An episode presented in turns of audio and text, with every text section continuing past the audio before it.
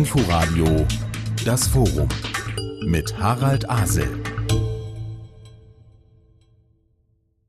2021 wird in Deutschland viel gewählt. Die Zusammensetzung des Bundestages, diverser Landtage und Kommunalparlamente wird neu bestimmt. In Berlin ist das Abgeordnetenhaus und gar nicht unwichtig die Bezirksverordnetenversammlungen an der Reihe. Und da ist sie wieder, die Frage, ab welchem Alter Menschen mitwählen dürfen. Herzlich willkommen zum Forum im Inforadio heute aus der Berliner Landeszentrale für politische Bildung in der Hardenbergstraße. Wählen. Ab 16 Fragezeichen?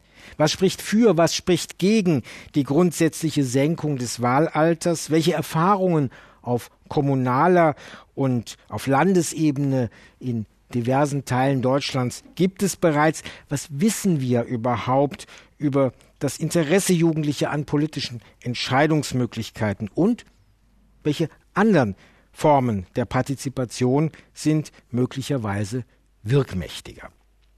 Das möchte ich diskutieren mit Danny Freimark, dem parlamentarischen Geschäftsführer der CDU-Fraktion im Berliner Abgeordnetenhaus, mit Miguel Gongora, Abiturient 2020, langjähriger Vorsitzender des Jugendparlaments Charlottenburg-Wilmersdorf, jetzt in der SPD aktiv. Und mit Professor Thorsten Faas, Leiter der Arbeitsstelle Politische Soziologie der Bundesrepublik Deutschland am Otto-Suhr-Institut der FU Berlin. Ohne lange Vorrede. Wählen ab 16. Was ist Ihr Hauptargument dafür, Miguel Gongora? Wir haben in unserer Gesellschaft immer noch adultistische Strukturen. Das heißt, ähm, vielen Jugendlichen wird nicht Mitbestimmung zugetraut in verschiedenen Ebenen, weil Erwachsene der Meinung sind, dass sie es besser wissen oder dass sie auch besser wissen, welche Entscheidungen getroffen werden müssen. Und deswegen müssen wir einfach verschiedene Strukturen aufbrechen und das mit einem Gesamtpaket, das äh, Mitbestimmungsmöglichkeiten in direkter Form im Parlament wagen kann, sowie aber auch das Wählen ab 16 zum Beispiel, eine, also das ermöglicht, dass Kinder und Jugendliche direkt mit der Demokratie in Kontakt treten, damit sie auch selber bestimmen können, welche Politiker ihre Interessen im Parlament auch mitvertreten sollen, weil derzeit passiert das eben nicht. Und ähm, das ist das Kernargument. Mit dem Begriff Adultismus werden wir uns vielleicht auch noch beschäftigen. Wählen ab 16, was ist Ihr Hauptargument dagegen, Danny Freimark? Also erstmal finde ich gut, dass Herr Gongora gerade auch dargestellt hat, dass es ein Teil von vielen äh, sag ich mal, auch politischen Wünschen und, und Notwendigkeiten sind. Und was ich auch richtig finde, ist, dass wir jungen Leuten mehr Mitbestimmung ermöglichen müssen. Vielleicht als ganz kurzer Hinweis. Wir sind 160 Parlamentarier im Berliner Abgeordnetenhaus. Wir haben eine einzige Person noch, ist unter 30. Und ich sage das sogar ein bisschen selbstkritisch. Ich bin jetzt 38, fühle mich noch recht jung aber bin seit neun Jahren der jüngste CDU-Abgeordnete. Das heißt, mir ist vollkommen bewusst, dass wir spätestens seit Fridays for Future auch eine Wahrnehmung haben, dass besonders junge Leute mehr Stimmrecht haben wollen. Und dem müssen wir auch Rechnung tragen. Wir haben aber trotzdem bei dem Wahlalter mit 16 eine kritische Haltung, weil wir glauben, dass andere Maßnahmen der Beteiligung vorangestellt werden könnten und sollten. Ein Beispiel nur, es ist aktuell nicht Teil des Lehrplans, das Berliner Abgeordnetenhaus oder den Deutschen Bundestag zu besuchen. Und ich finde, über ein Parlament abzustimmen, was man gar nicht kennt und deren Arbeitsweise man nicht versteht, weil man es in der Schule nicht hatte, ist mir zu wenig. Aber ich bin nicht pauschal deswegen auf lange Sicht gegen das Wahlalter von 16. Ich glaube nur, dass Schnellschüsse uns hier nicht helfen. Jetzt werden wir natürlich merken, dass äh, ein berühmter Slogan, der 50 Jahre alt ist, trau keinem über 30, zumindest im Abgeordnetenhaus, zum Problem werden könnte. Sich in die Position des anderen hineinzuversetzen, ist auch ein wichtiger Teil von politischer Auseinandersetzung. Welches Argument der Gegner von Wählen ab 16 können Sie eigentlich nachvollziehen? Ich kann nachvollziehen, dass man uns sagt, dass zu wenig politische Bildung in der Schule zustande kommt. Ich habe dazu auch bereits äh, mehrere Gespräche mit äh, CDU-Politikern geführt gehabt zu diesem Thema. Und ähm, viele meinten auch, sie laufen durch ihren Wahlkreis und fragen einfach Jugendliche, welche Politiker sie kennen und was sie so machen. Und ähm, wie sie sich vorstellen könnten, auch politische Teilhabe auszuleben. Und viele Jugendliche sollen dann auch einfach gesagt haben, dass sie Michael Müller nicht kennen oder Ramona Popp nicht kennen oder unsere Politiker in Berlin.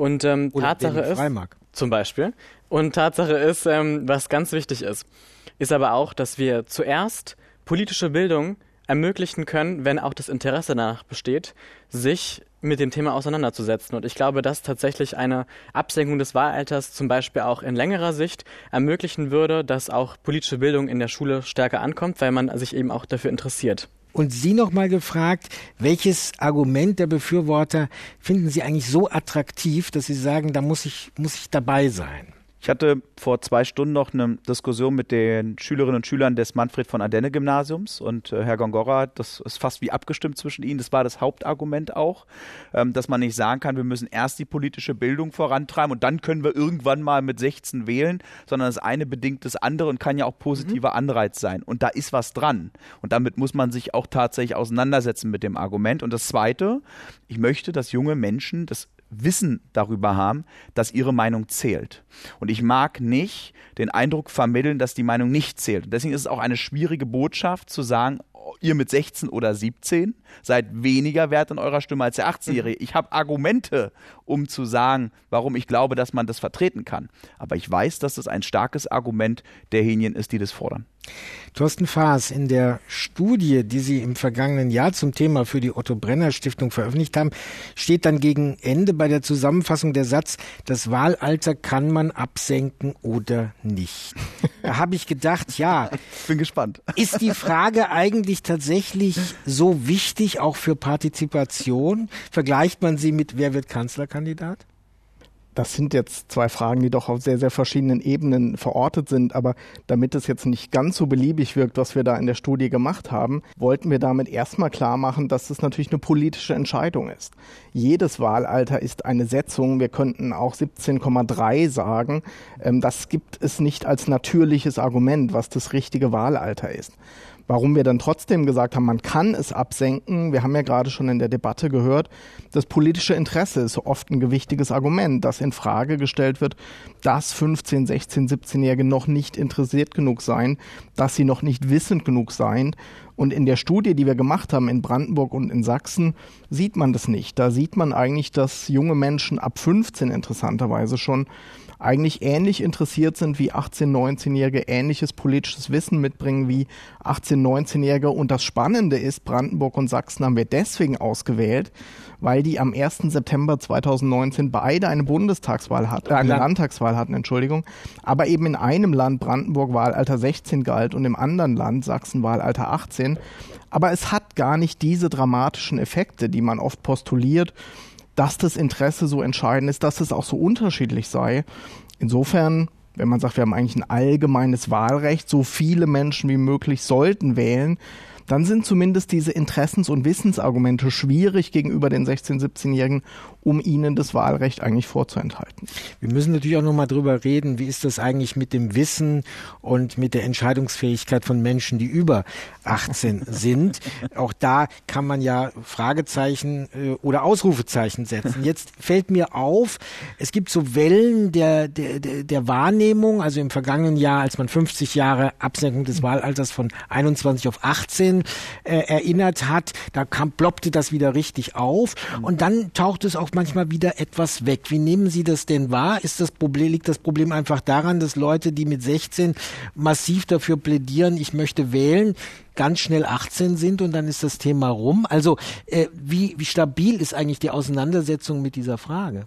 Da wir als äh, Kinder und Jugendliche in der Bevölkerung generell wenig Möglichkeiten haben, uns zu beteiligen, aber auch mitzubestimmen, also echte Mitbestimmung ausleben zu können und das auch wirkungsmächtig gestalten zu können, gestaltet es sich immer ein bisschen schwierig zu sagen, äh, es hängt an einer Person, weil es gibt auch Strukturen, die auch nachhaltig das Ganze äh, fördern. Aber wir haben immer das Argument zu sehen, dass dann doch immer eine Bewegung entsteht, diese Bewegung dann dafür kämpft und sobald diese Bewegung scheitert, und woran es scheitert, liegt meistens an, an politischen Interessen, die zum Beispiel von gewissen Parteien kommen. Ähm, dann haben wir die Situation, dass dann wieder die Hoffnung für dieses Thema sinkt. Und dann äh, ist wieder so eine Pause. und dann äh, geht es wieder von vorne los. Und das erleben wir auch dieses Jahr. Zum Beispiel daran, dass im letzten Jahr der Landesjugendring diese Initiative gestartet hat und jetzt eben äh, mit dieser Kampagne das Wahlalter absenken möchte. Und wenn das jetzt äh, vor dieser Legislaturperiode irgendwie klappt, dann äh, gibt es natürlich, oder die, die, die Chancen sich erhöhen, haben wir mehr Hoffnung davon, auch Mitbestimmung generell zu etablieren in unserem Staat. Und wenn es jetzt nicht funktioniert, dann werden wir wieder zu so einer Phase kommen, wo das Thema wieder an Bedeutung verliert und dann wieder ein Momentum abgewartet werden muss, wo es dann wieder äh, bedeutsam wird.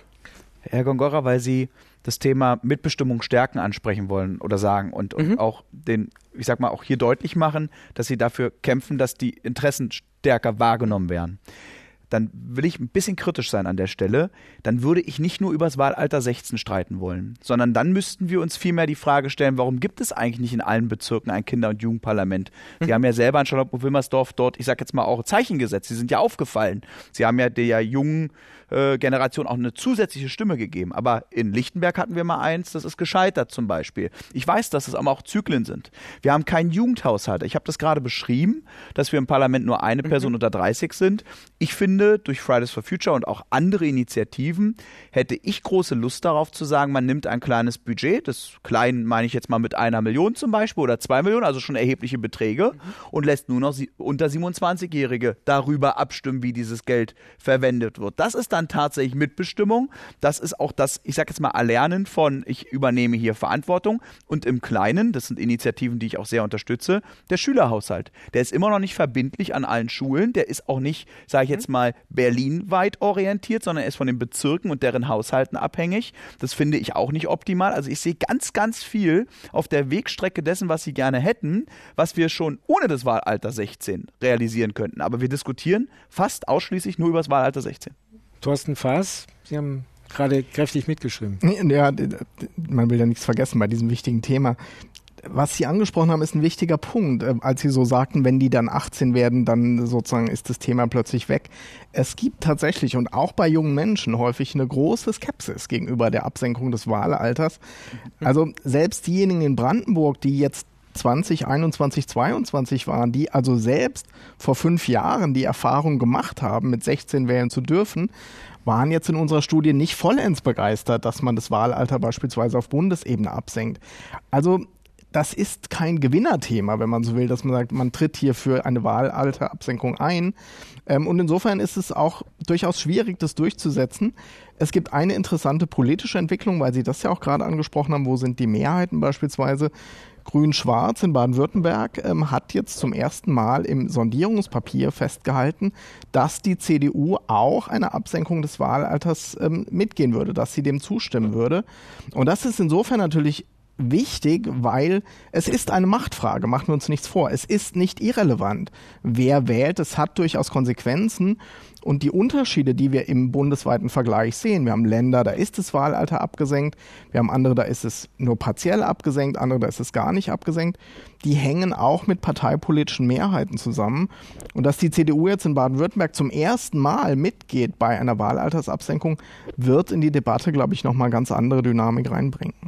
Aber ich denke, da sind wir natürlich jetzt bei ganz unterschiedlichen Kategorien von Argumenten. Das wurde ja schon ein bisschen deutlich, wenn man sagt, es geht um die inhaltliche Frage, wie können Themen junger Menschen stärker Gehör finden. Es gibt äh, quasi die Grundrechtsfrage, wer muss eigentlich begründen, dass jemand wählen darf oder nicht wählen darf. Und es geht um das Strategische. Und das ist ja ein bisschen jetzt auch angesprochen worden. Es ist ja auch wichtig, Parteien sollen ja auch voneinander unterscheidbar sein. Sonst weiß ich ja als Bürger, gar nicht, äh, warum ich die einen und nicht die anderen wählen soll. Nehmen Sie, Danny Freimark, dieses Thema als ein, eine parteipolitische Frage wahr oder ist es eher möglicherweise eine Debatte, die zwischen den Alten und den Jungen äh, ganz, ganz verschiedene Koalitionen erzeugt? Also ich glaube, Parteien werden sich immer Unterschiede suchen. Also selbst wenn wir vier uns jetzt einig wären bei dem Wahlalter 16, dann würden wir morgen wieder hier sitzen können zu einem ganz anderen Thema und würden ganz wunderbare Debatten darüber führen können. Ähm, ich finde aber Unterscheidbarkeit natürlich gut. Ich gebe aber auch offen zu, ähm, als Christdemokrat würde ich auch gerne bei jungen Leuten natürlich, ähm, ich sage jetzt mal, ein bisschen mehr Wahrnehmung finden, ähm, beziehungsweise auch äh, bei den U18-Wahlen, die ja stattfinden. Es gibt ja Beteiligung und ich kann Ihnen sicher sagen, jeder Politiker guckt auf diese U18-Wahl, die eine Woche vorher ist, weil nämlich die schon ein Stück weit auch einen Richtungsschwenk darstellt, wohin geht denn die Reise? Und ich konnte immer ablesen in etwa, wohin die Reise geht. Also ja, es ist natürlich ein politisches Thema, es ist mit Sicherheit auch ein strategisches Thema, wobei ich finde, der Landesjugendring hat das toll aufgearbeitet. Der hat mal dargestellt, wie gering eigentlich das prozentuale Abweichen wäre. Das war 0,02 oder ich will jetzt keine falsche Zahl sagen, aber es war sehr niedrig, sodass ich jetzt nicht glaube, dass das für die Christdemokraten in Berlin das Maßgebliche ist. Vielleicht noch ein Satz kurz zu Baden-Württemberg. Natürlich ist es so, in dem Moment, wo Koalitionsoptionen zum Tragen kommen, vielleicht auch mit der CDU ab 21, mit der SPD, mit den Grünen, vielleicht auch ohne uns, braucht man natürlich auch ein bisschen Verhandlungsmaterial. Das gehört natürlich dazu. Das ist jetzt nicht bei uns auf Halde, aber es ist, glaube ich, legitim, dass natürlich, ich sag mal, die Christdemokraten in Baden-Württemberg auch schauen, okay, ist das jetzt ein Thema, an dem sie sich aufreiben wollen mit den Grünen oder nicht? Also es bleibt dann ein Stück weit lokal, weil es natürlich auch von Menschen geprägte Diskussionen und Entscheidungen sind. Wie gesagt, ich sehe vieles anderes vorangelagert und würde mir wünschen, dass wir dazu vielleicht auch noch in der einen oder anderen Frage diskutieren. Es gibt also auch so etwas wie die List der Vernunft, dass plötzlich, wenn mehrere Koalitionsoptionen da sind, sich herausstellt, was ist eigentlich für uns ein zentrales politisches Thema, worum wir auch in, die, in den Streit gehen und wo können wir uns auch Kompromisse finden. Wählen schon ab 16 das Forum im Inforadio mit und aus der Berliner Landeszentrale für politische Bildung mit Danny Freimark, mit Miguel Gongora und Thorsten Faas. Jetzt haben wir das eben schon mal so ein bisschen gehört. Es gibt ja diverse andere Möglichkeiten, schon laut zu mhm. werden als junge Menschen. Und ich habe vorhin so gesagt, also wenn jemand 18 ist, dann muss man sagen, ja, also langjähriges Mitglied im Jugendparlament in Charlottenburg-Wilmersdorf, dann denkt man, der ist wahrscheinlich mit zwei da schon reingegangen. Es gibt dieses Parlament ja schon seit 2003. Mhm. Wo haben Sie denn gemerkt, da können wir Impulse setzen, die dann die Bezirksverordnetenversammlung aufnimmt und sagt, da wären wir selber nicht drauf gekommen. Also für mich war es einfach ein Zufall das Kinderjugendparlament zu erleben. Also ich wusste darüber nicht Bescheid. Ich bin da mit neun Jahren reingekommen. Äh, es ging eigentlich damals eher darum, dass ich mal einen Tag weniger Schule haben wollte und dann sozusagen daran teilnehmen wollte. Und dann äh, bin ich da gewesen. Ich habe mich in alle Listen eingetragen, in alle Arbeitsgemeinschaften bei der BVV, da habe kein Wort verstanden. Und wir hatten immer eine Begleitung dabei und die hat dann, äh, dann immer gesagt, äh, Miguel, die erzählen gerade das und das und äh, da sitzt gerade die SPD, da sitzt die CDU, da sitzen die Grünen und so weiter und so fort. Und äh, wir haben dann, also ich habe dann für mich gemerkt, dass man dort Wirkungsmächtigkeit entfalten kann und auch selbstwirksam agieren kann, als ich dann meinen ersten Antrag äh, gestellt habe und als ich unangekündigt in der BVV das erste Mal geredet habe äh, zum Thema Jugendfreizeitheim Manna Westend. Und danach wurde das Ding auch beschlossen und es waren 170.000 Euro, die freigegeben wurden bei uns. Und das war für mich so ein Erlebnis, wo ich dann auch gesehen habe, ich kann was bewegen, ich kann bei etwas dabei sein, bei etwas mithelfen und ich kann meine Stimme auch erheben und zwar auch für meine Generation. Und ich fand das sehr, sehr wichtig. Und deswegen finde ich auch die Verbreitung solcher Formate sehr wichtig. Und äh, wir haben in Berlin ganz verschiedene Strukturen dazu. Wir haben ja auch Kinderjugendbeauftragte und Kinderjugendbeteiligungsbüros. Die muss man auch parallel zu diesen Formaten mitfördern, da sie andere Möglichkeiten der Beteiligung ermöglichen. Aber wir haben wie auch Herr Freimark es vorhin schon gesagt hatte, in wenigen Bezirken wirklich Kinderjugendparlamente. Wir haben jetzt gerade zwei weitere Bezirke, die das wollen. Und ich kann es wirklich nur empfehlen, dieses Beteiligungsformat parallel auch zu anderen zu verbreiten. Nun ist ja die Frage, wie kommt jemand dazu, sich nicht nur für Politik zu interessieren, sondern auch für Strukturen, Abläufe, Verfahren? Danny Freimark, Jahrgang 1983, Sie haben schon damit kokettiert, immer noch der Jüngste in Ihrer Fraktion zu sein. Kreisvorsitzende der Jungen Union in Hohenschönhausen, das liegt ja auch nicht auf der Straße. Also irgendwie muss da ein Impuls kommen, von außen zu sagen, ich engagiere mich da. Also ich war durchaus immer schon politisiert. Meine Familie kommt ja aus der DDR, mein Vater saß in DDR-Haft. Das hat mich schon als Kind zumindest, ich sag mal, ich habe es dann so am Rande wahrgenommen, aber als ich älter wurde, ist mir das bewusster geworden als Kind wollte ich eigentlich zu den Grünen, weil mir Umweltschutz äh, sehr wichtig war. Heute mache ich Umweltpolitik für die Union, also ich bin mir dann, dann doch treu geblieben.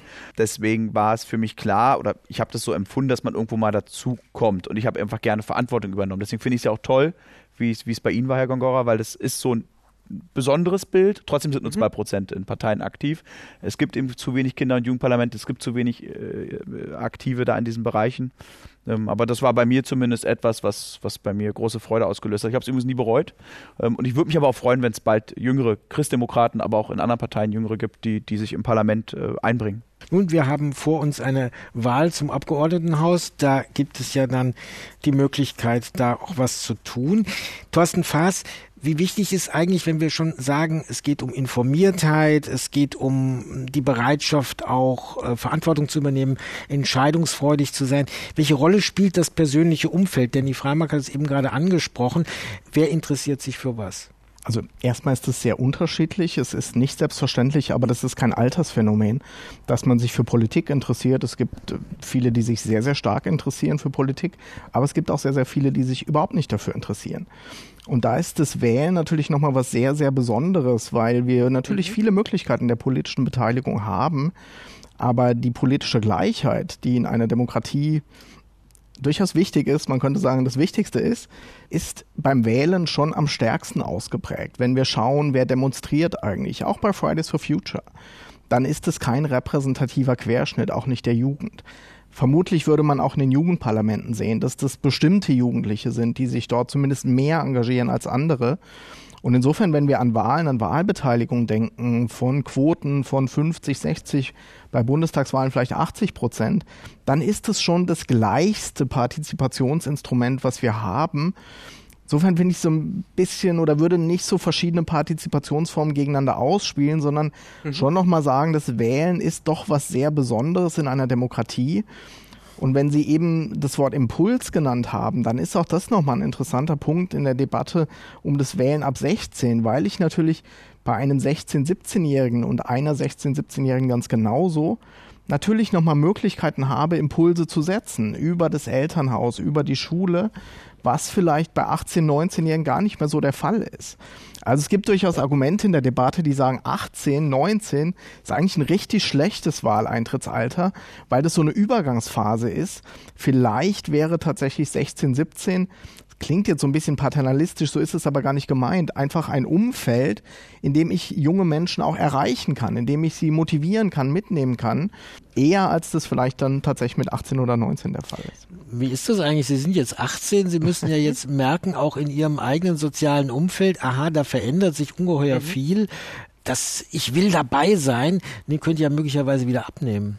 Also das ist immer unterschiedlich von den Personen her, glaube ich, und auch vom Umfeld. Also ich habe sehr, sehr viele Freunde, die auf jeden Fall immer wieder anrufen und sagen, hey, setz dich mal dafür ein und wir müssen das hier durchsetzen und wir müssen das hier machen, weil es einfach verschiedene Fragen gibt, womit sich auch Kinder und Jugendliche engagieren wollen. Zum Beispiel heute war das Thema sehr brisant.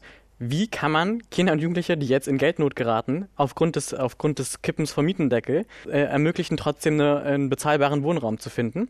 Das war heute die große Frage. An anderen Tagen ist die große Frage, ob man zum Beispiel Klimaschutz äh, stärken kann, ob jetzt die Änderung des Energiewendegesetzes das Richtige ist, was jetzt kommt.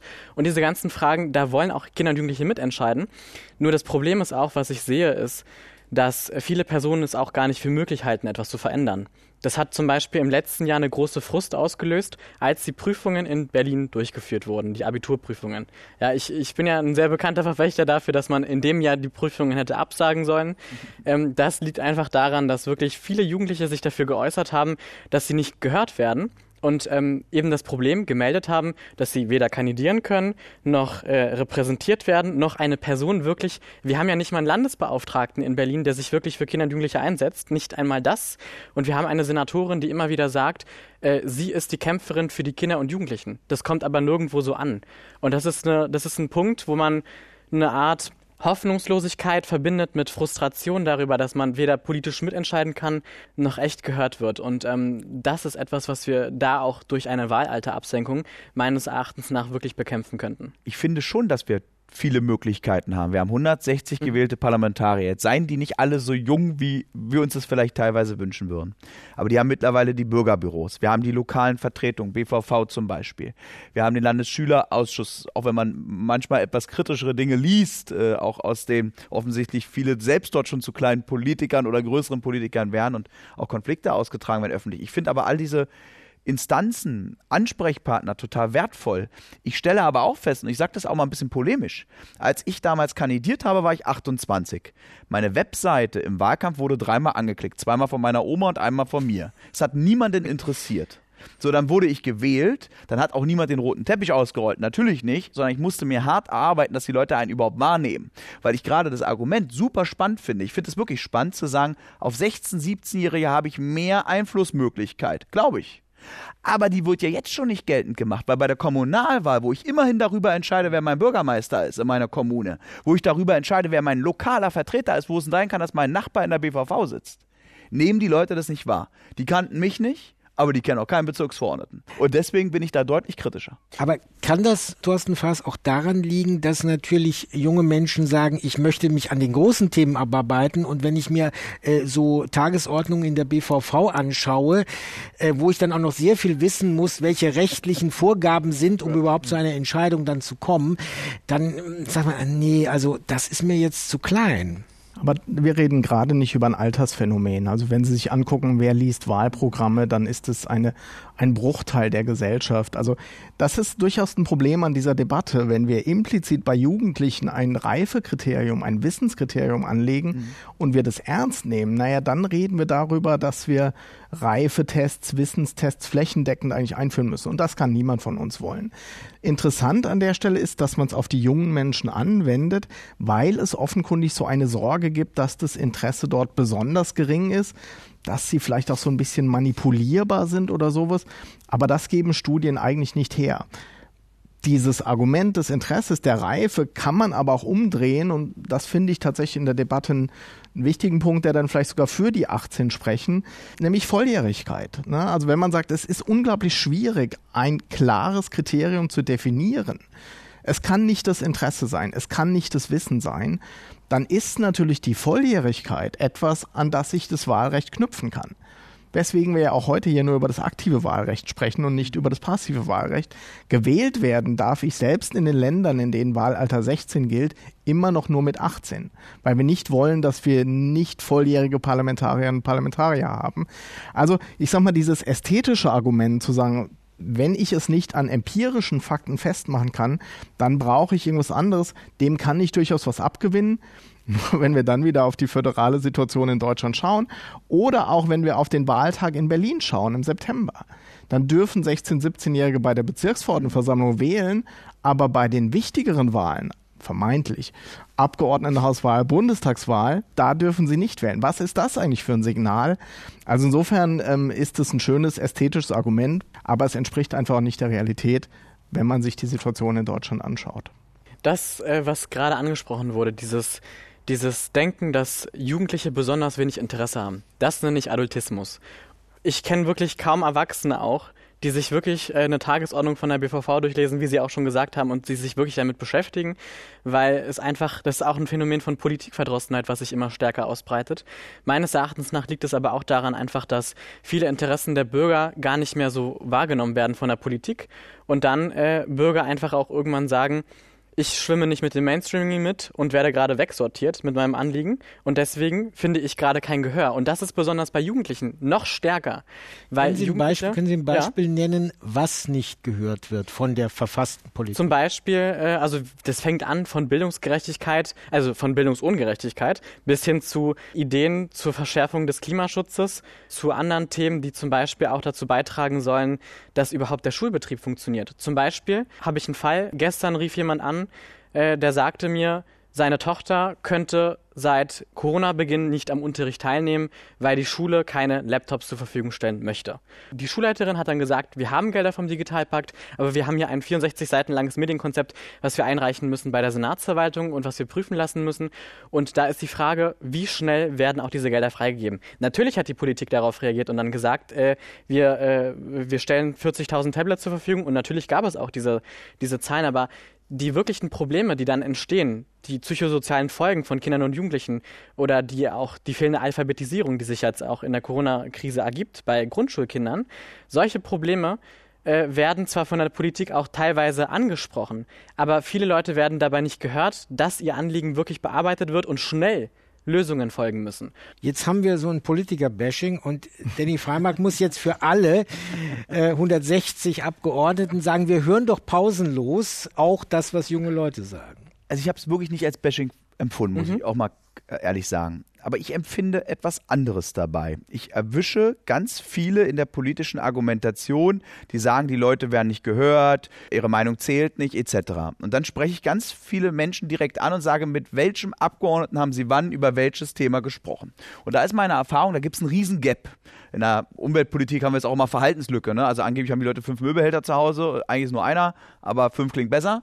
Und so ist es dann auch in der Politik so ein bisschen. Ach, ich weiß schon, dass mein Anliegen kein Gehör findet aber es wurde nie ausprobiert. Und wir haben mittlerweile eine relative Normalität in der Behauptung, die da oben oder die kümmern sich nicht, das hört keiner und so weiter. Ich bin im Petitionsausschuss seit neun Jahren mit großer Leidenschaft und letztens schrieb eine Neunjährige, die sagte, ich möchte wieder richtigen Schulunterricht machen. Das hat mich beeindruckt. Ich habe dann gleich gesagt, die Klasse laden wir mal dann ins Abgeordnetenhaus ein, natürlich, wenn es dann äh, Corona-Pandemie bedingt auch wieder möglich ist. Wir haben ganz viele tolle Möglichkeiten der Einbringung und wir dürfen selber nicht den Fehler machen, den Eindruck zu erwecken, da gäbe es zwei Klassen. Die gibt es nicht. Ich bin in meinem Bürgerbüro immer mittwochs von morgens bis abends durchgetaktet mit Termin, aber jeder kann auch spontan reinkommen.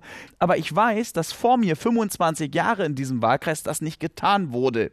Das heißt, wir müssen uns eher die Frage stellen, wie schaffen wir es generell, das politische Bild, ich sag mal, wieder klarer zu zeichnen, auch direkter zu machen. Aber dafür haben wir ja zum Beispiel als Abgeordnetenhaus die Bürgerbüros eingerichtet. Mhm. Die gibt es ja erst seit sechs Jahren, aber jeder Abgeordnete hat die Möglichkeit, ein Büro anzubieten. 160 Mal in dieser Stadt. Und die werden frequentiert.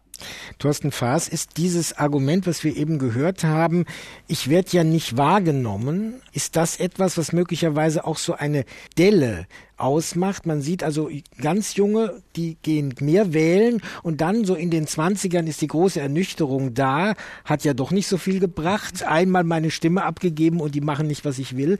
Also dieses altersspezifische Muster, was Sie mit Blick auf die Wahlbeteiligung beschreiben, ist sehr, sehr stabil. Das finden wir eigentlich seit 1950, wenn Sie so wollen.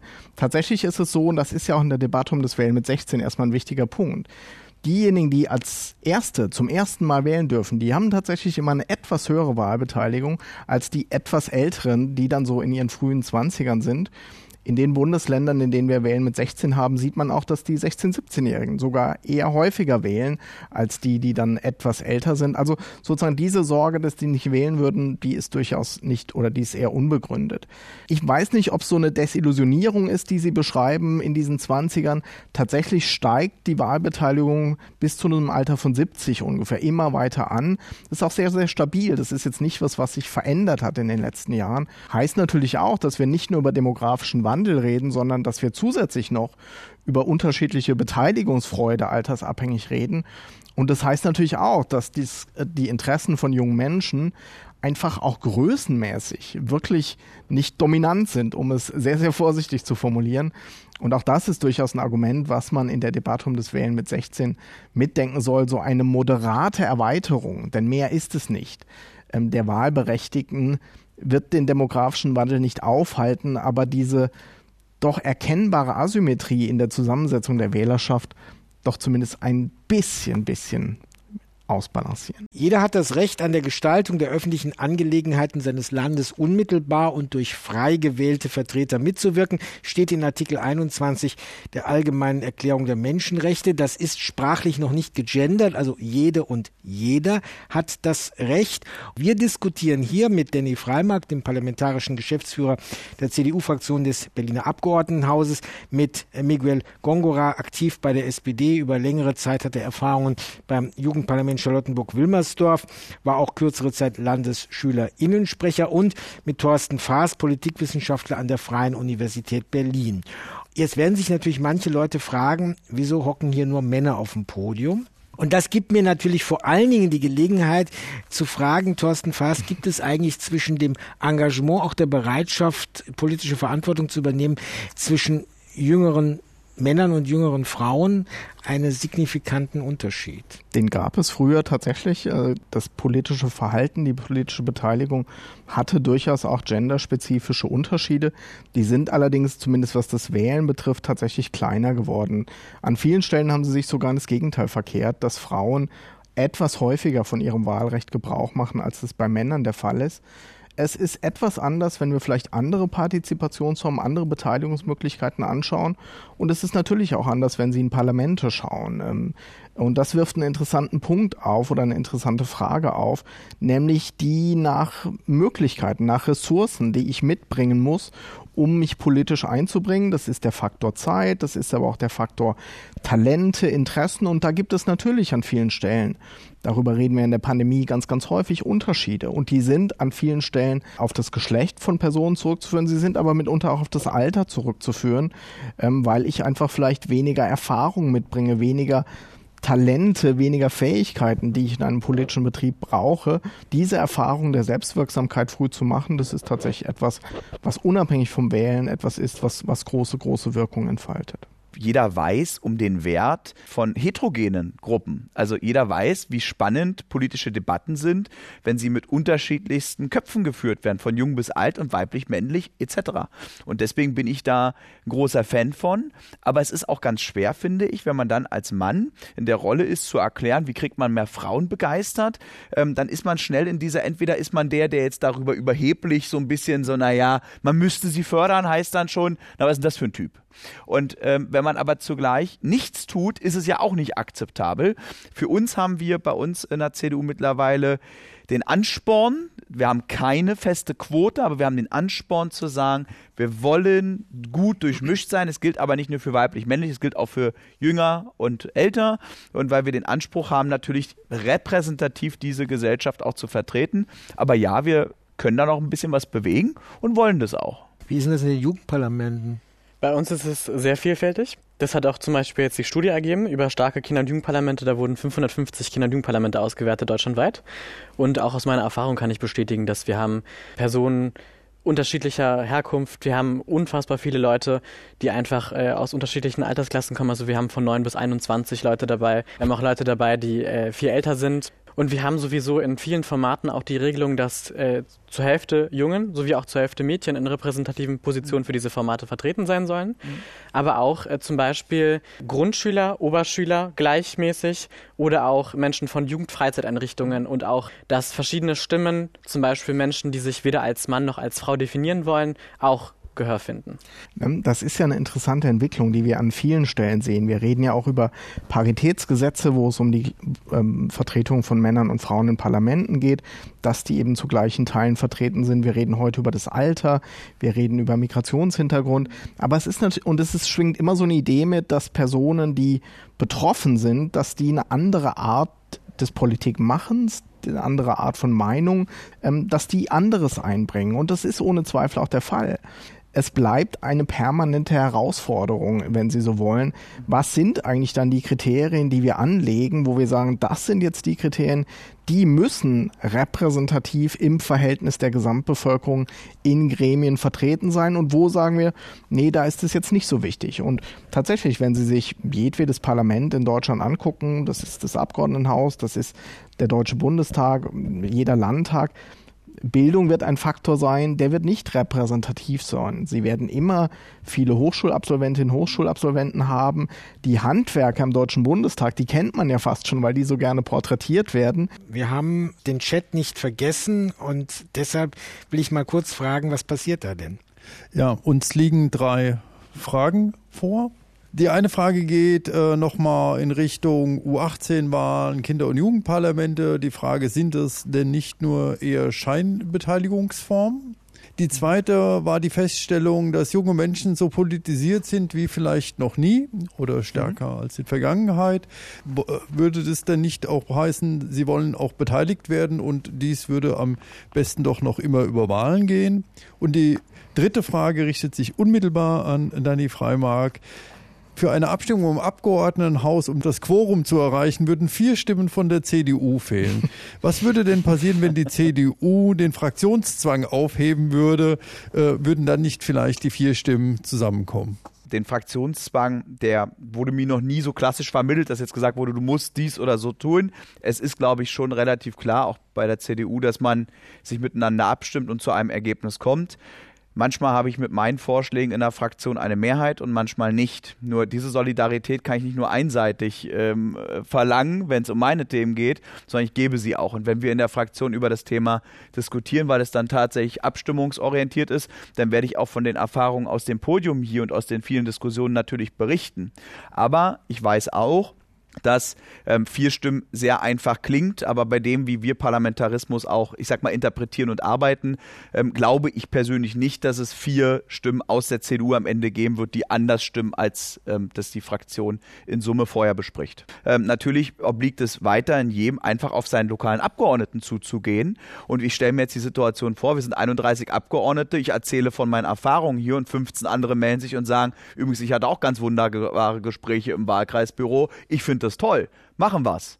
Dann, ähm, sag ich mal, dann hat das einen anderen Drive. Aber das ist jetzt ein bisschen hypothetisch gewesen. Ich will jetzt auch die Hoffnung nicht zu groß wiederum machen. Aber ich will schon einladen, gehen Sie auch zu Ihrem Wahlkreisabgeordneten und sprechen Sie auf das Thema an. Warum denn eigentlich nicht? Dann soll er doch mal die Argumente nennen, warum er das nicht will. Das ist doch in Ordnung. Das ist doch genau das, was wir uns wünschen, nämlich miteinander zu diskutieren. Und die U18-Wahlen sind wirklich, das kann ich aus tiefster Überzeugung sagen, ganz wichtig. Sie sind wirklich wichtig, weil sie für uns sehr or viel Orientierung geben. Und man ist in vielen Schuldiskussionen, bei vielen Jugendclubs, man kriegt ein sofortiges Votum oft mit. Dann heißt es so, CDU 12 Prozent. Ja, da gehe ich da ja nicht raus und denke, das war aber ein toller Tag. Wie ist das mit der Scheinbeteiligung? Das ist tatsächlich auch eine Frage der Umsetzung. Also wir haben in Tempel-Schöneberg und in Charlottenburg-Wilmersdorf sehr erfolgreiche Kinder- und Jugendparlamente, wo in beiden Formaten wirklich auch einige Bezirksverordneten dann letztendlich sagen, hey, wäre ich doch eigentlich lieber mit Mitglied des Kinder- und Jugendparlamentes. Die haben nämlich irgendwie mehr zu sagen als ich in meiner Fraktion hier mit meiner Stimme.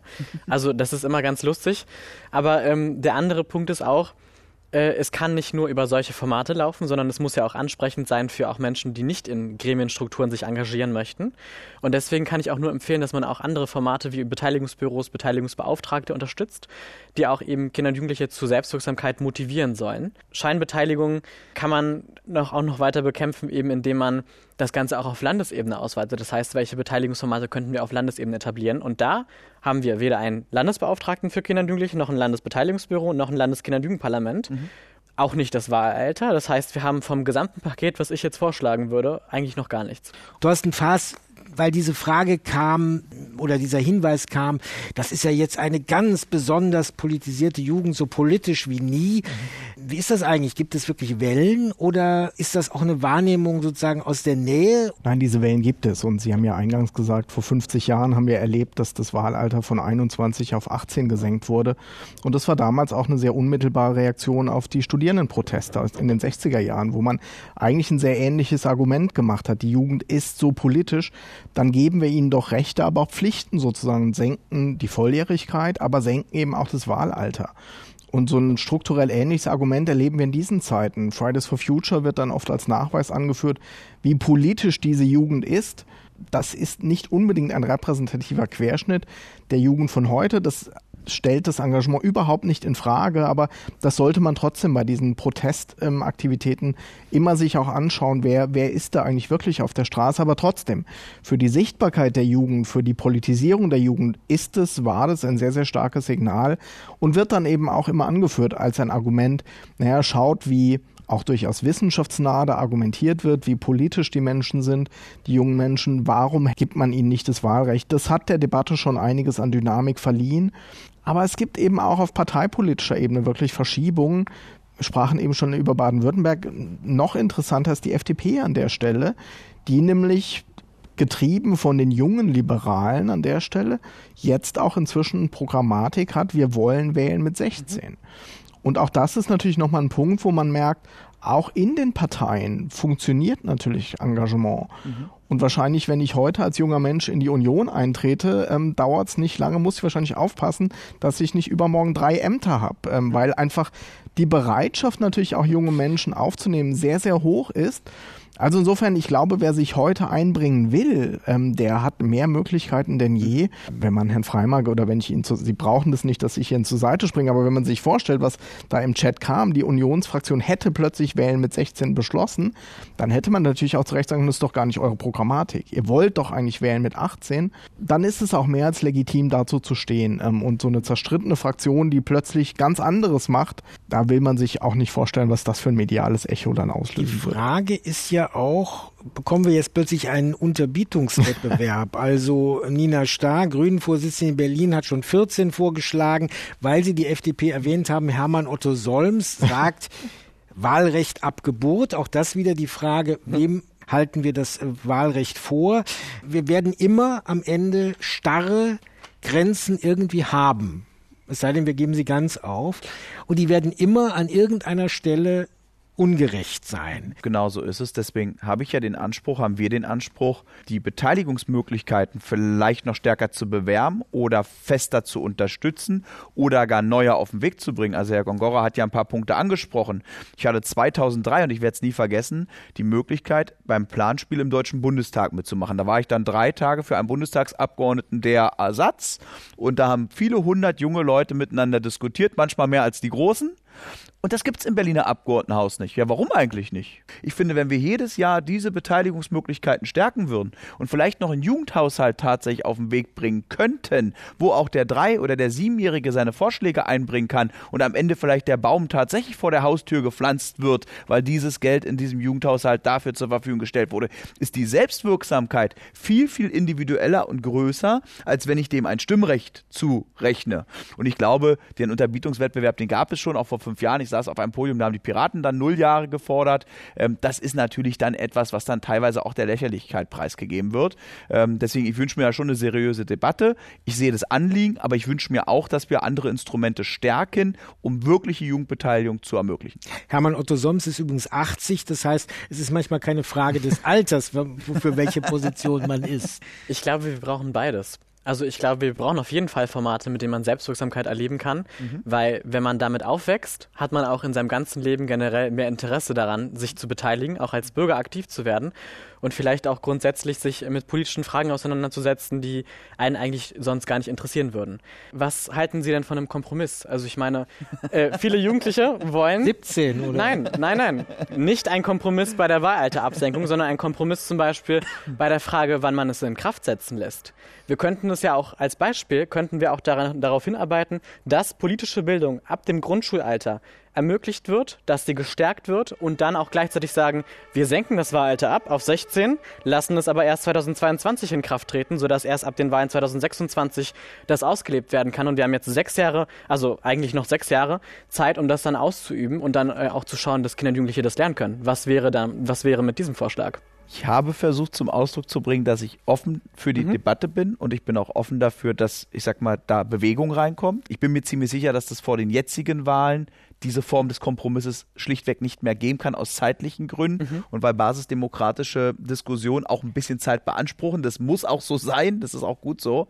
Aber ich kann mir sehr gut vorstellen, dass man die Legislatur gemeinsam nutzt, um das zu konkretisieren und zu diskutieren. Aber ich kenne auch ihre Ungeduld. Nun ist ja auch das Problem, dass sozusagen vor den Wahlen ist es immer schwierig und nach den Wahlen ist auch immer viele andere Dinge. Also den richtigen Zeitpunkt zu finden, wann in einer immerhin fünfjährigen Legislaturperiode eigentlich alle so ruhig und genau mit den Argumenten arbeiten können, ist dann ja auch nochmal ein hat Professor Dr. Faas aber uns deutlich gemacht. In Baden-Württemberg wurde gerade gewählt und es wird gerade offensichtlich darüber verhandelt, das Wahlalter abzusenken. Also ja, am Ende kommt der Kompromiss auch durch zum Beispiel Koalitionsverträge zustande. Wobei der, der also das stimmt, im, im Sondierungspapier steht es drin von Grün und Schwarz. Was mir so ein bisschen Sorge bereitet, auch jetzt, ähm, wenn wir über Wahlalter 14, 12, 0 reden, wir reden letztlich über die Spielregeln der Demokratie. Und das ist natürlich wenn der naive Wissenschaftler jetzt spricht, es wäre sehr schön, wenn die fix wären, wenn wir nicht permanent mhm. über die Spielregeln eigentlich reden würden und es ist im Moment so erkennbar, dass 16 so vielleicht so ein neues Gleichgewicht werden könnte, aber wir haben es ja schon gehört, 14 wird gefordert. Also ich sage mal, es ist durchaus vorstellbar, dass wir ein Bundesland haben, das bei entsprechender politischer Mehrheit sagt, naja, wir probieren mal auf kommunaler Ebene die 14 aus. Andere Bundesländer werden immer noch 18 haben. Das fände ich nicht schön, weil es auch gegenüber den Betroffenen nicht zu vermitteln ist, warum eine Landesgrenze eigentlich darüber entscheidet, ob ich jetzt mit 14 oder mit 16 oder mit 18 wählen darf. Es ist nicht eine Frage, die sozusagen rein inhaltlich ist, sondern es ist eine Spielregelsfrage. Und es ist einfach schön, wenn Spielregeln allgemein anerkannt werden und man nicht jetzt auf Jahrzehnte sozusagen nach dem besten Wahlalter ringt und, und diese Debatten einfach nicht zu einem Punkt kommen. Wir haben gemerkt, die Vielfalt der Repräsentierten und die Vielfalt der Repräsentanten, das ist nicht deckungsgleich, da ist noch Luft nach oben. Es gibt eine ganze Reihe von Ideen und Vorstellungen und es gibt vor allen Dingen ein vehementes Plädoyer dafür, das auch mal zu machen. Ich danke also Miguel Gongora, Danny Freimark und Thorsten Faas. Und irgendwie ist es ja immer ungerecht. Drei Wochen vor meinem 18. Geburtstag fand eine Bundestagswahl statt. Ich war der Meinung, ich bin gut informiert, durfte aber noch nicht. Ich habe es auch überlebt. Das war Wählen ab 16, das Forum im Inforadio in Zusammenarbeit mit der Berliner Landeszentrale für politische Bildung. Danke für Ihre Aufmerksamkeit. Inforadio Podcast.